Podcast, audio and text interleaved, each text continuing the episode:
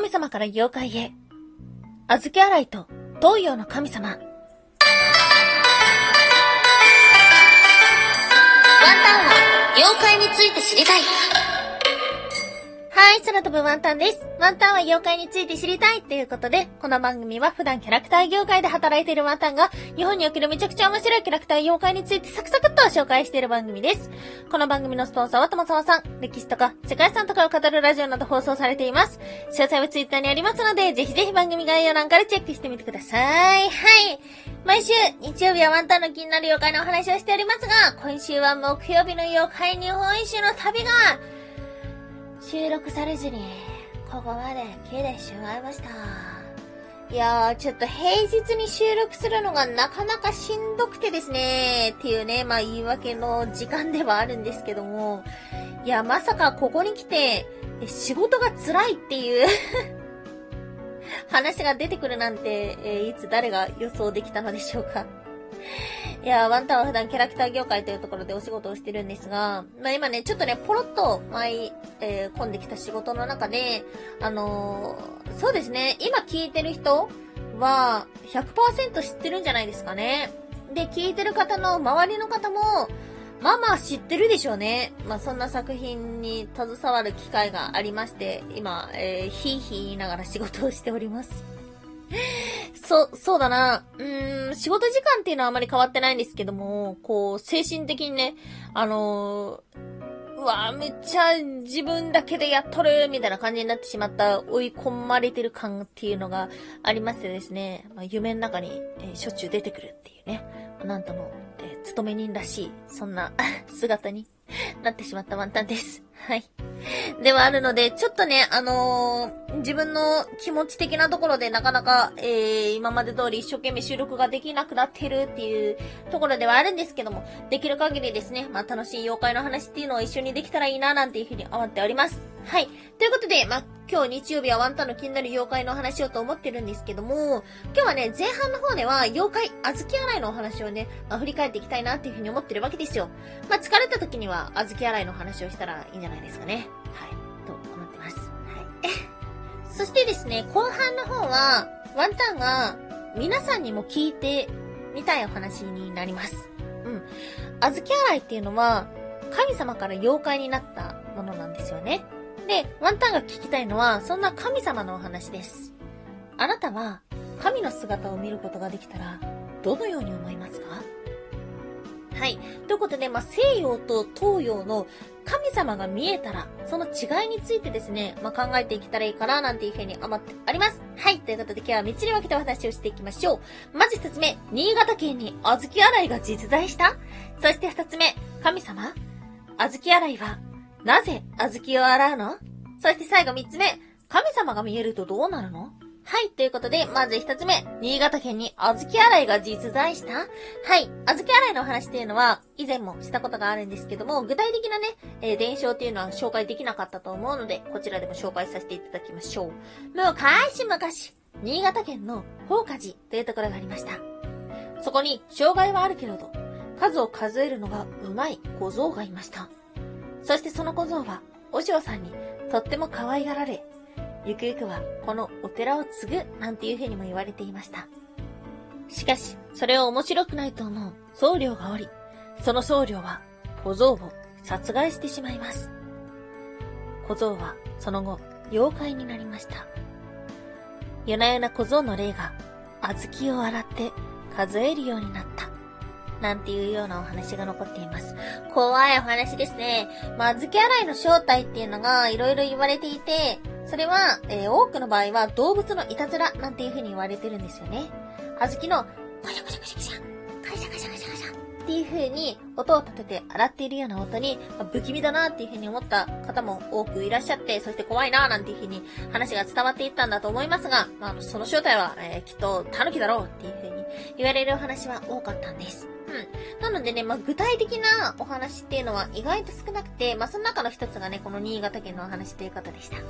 そして今日の二つ目、神様、小豆洗いは？なぜ小豆を洗うの？はい。ということで、小豆洗いというのはそもそも何者だったのでしょうか？実は、小豆洗いというのは、もともと水の神様だったというようなお話があります。というのも、小豆洗いが多く現れると言われているのが、水辺なんですよね。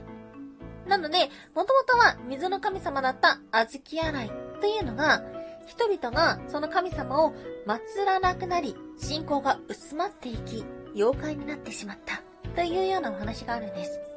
では、なぜ小豆を洗うのでしょうか？小豆というのは古来より神聖な食べ物として神様のお祭りなど特別な日に食べられてきたものです。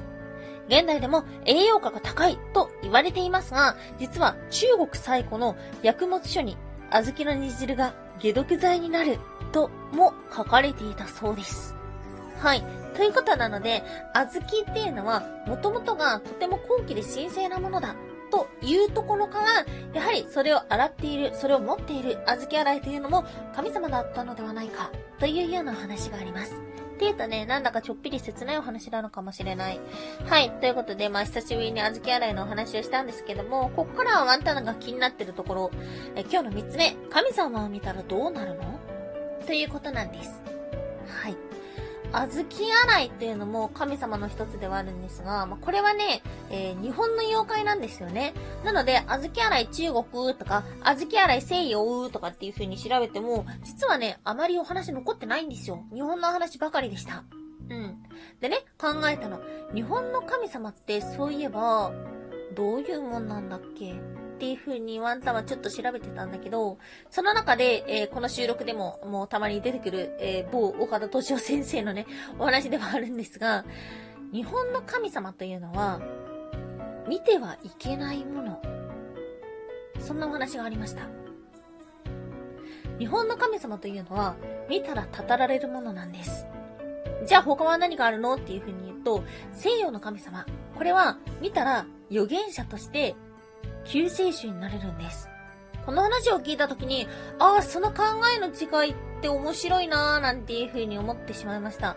たし、確かに、日本の神様って、見ることをタブーとされているとか、あとはワンタンの収録でもちょこちょこ紹介させていただいている金属地。はい。訪れてはいけない、えー、足を踏み入れてはいけない金属地というところは、なぜそのように呼ばれてるかというと、そこは神様の聖域だからというようなお話もありましたよね。なんかね、ちょっとワンタン的にこの違いっていうのがすごい面白いなーっていうふうに思ったわけなんですよ。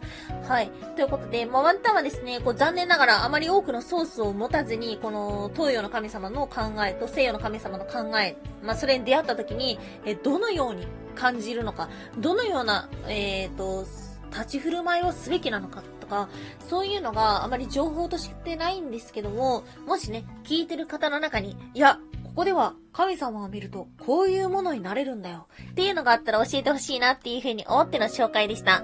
はい。まあ、前半は小豆洗いの話だったので全然違うところから派生したようにも思いますが、まあ、疲れてる時はね、だいたい小豆洗いの話をしたらいいと思うんで、はい。っていうのも、あの、以前収録で小豆洗いの話面白かったよっていう風に言ってもらえたことがとっても嬉しかったっていうような思い出があります。もしね、今までの収録でこの妖怪の話面白かったとか、この妖怪の話別の角度でお話聞きたいっていうのがあったら、ぜひ教えていただけたらと思います。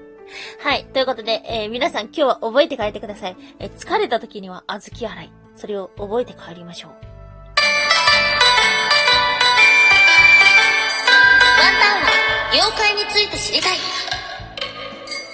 はい。えー、まあ、なかなかね、フリートーク感があったのではないでしょうか。今日の台本はですね、2行しか書いてないんですけども、まあ、その2行の中でよく 9分喋った気がしております。はい。えー、そしてワンタがね、本当は木曜日に収録したかった内容なんですけども、これ今月中にお話をします。え、鳥の市、行きましたか？東京都民の方々。はい。鳥の市っていうのがね、あのー、この11月にあるんですよね。あのー、東京の、えー、新宿にある花園神社。で、あとは、浅草だか台東区なのかな？の、えー、大鳥神社だったかな？確か。はい。というところである、え大きな熊で、豪華な熊で、商売繁盛の鳥の市。この由来についてね、本当は勉強してたんですけども、ちょっと間に合わずで、えー、今週の収録はできなかったんですが、まあ、今月中にお話できたらいいかな、なんていうふうに思っております。鳥の市。なぜその名前なのでしょうか？そしてその起源は何なのでしょうか？もしよろしければ、その次回の収録をお楽しみに。はい。ということで、今日もお聴きいただきましてありがとうございました。以上、空飛ぶワンタンでした。